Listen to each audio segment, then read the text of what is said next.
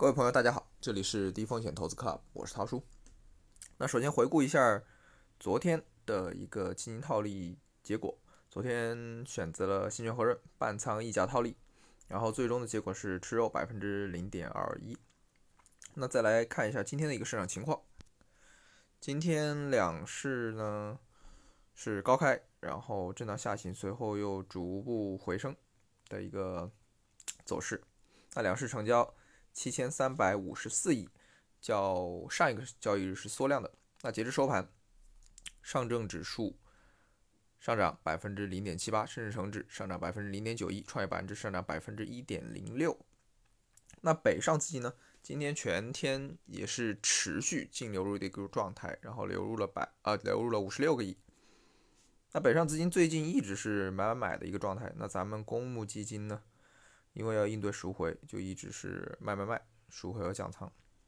那今天三安光电就是被基金赎回和降仓给砸跌停的，全市场一共我看了也就九只跌停的票，三安光电就是其中一只。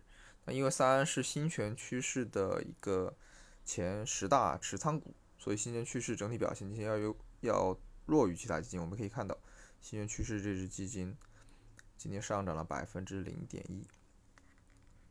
那我们今天再来聊一下基金投资要不要择时这个问题吧。因为最近市场的一个连续调整啊，让很多开始基金投资的朋友内心都产生了一些疑疑惑。那下跌该不该止损？基金投资要不要做择时？实际上我们之前说过，任何资产的价格都不是线性增长的，而是呈周期性的非线性增长。那么我们是不是可以通过周期判断，利用择时来提升自己的收益呢？OK，那我们先来聊一下择时的得与失。我们用数数据来说话。那从二零一零年十二月三十一日到二零二零年十二月三十一日，假设我们能精准的避开跌幅最大的十个交易日，以沪深三百的指数来计算，累计收益率我们可以从百分之六十八提高到百分之两百六十八，有了大幅的提升。那么，如果我们错过了这十年来涨幅最大的十天，结果又如何呢？收益率是由正转负了，从百分之六十八降至负百分之二点二七。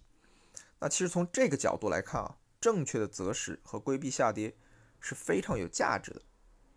但是呢，投资所带来的回报在时间分布上是非常不均匀的。那些跌幅巨大的那个时那些时间里面。很多时候相邻的都是涨幅巨大的日子。如果我们逃过了下跌，很有可能就踏空了上涨，这也就是所谓的盈亏同源。那我其实也不是好为人师，非要告诉大家要做什么和不去做什么。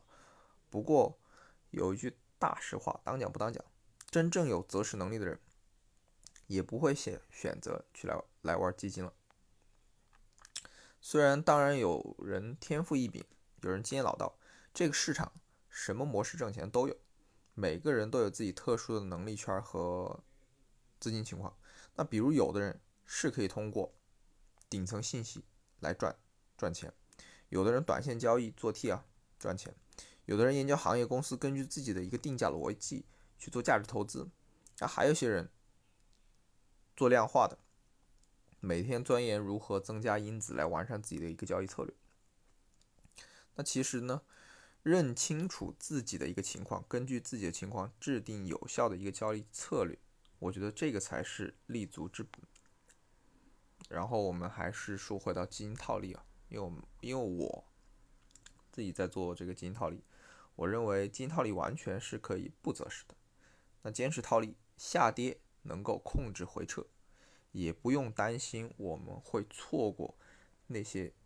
比较少的很重要的上涨的日子，甚至还有增强的一个收益。那其实对于大多数投资者来说，基金套利是比较适合的。好吧，今天就聊到这里。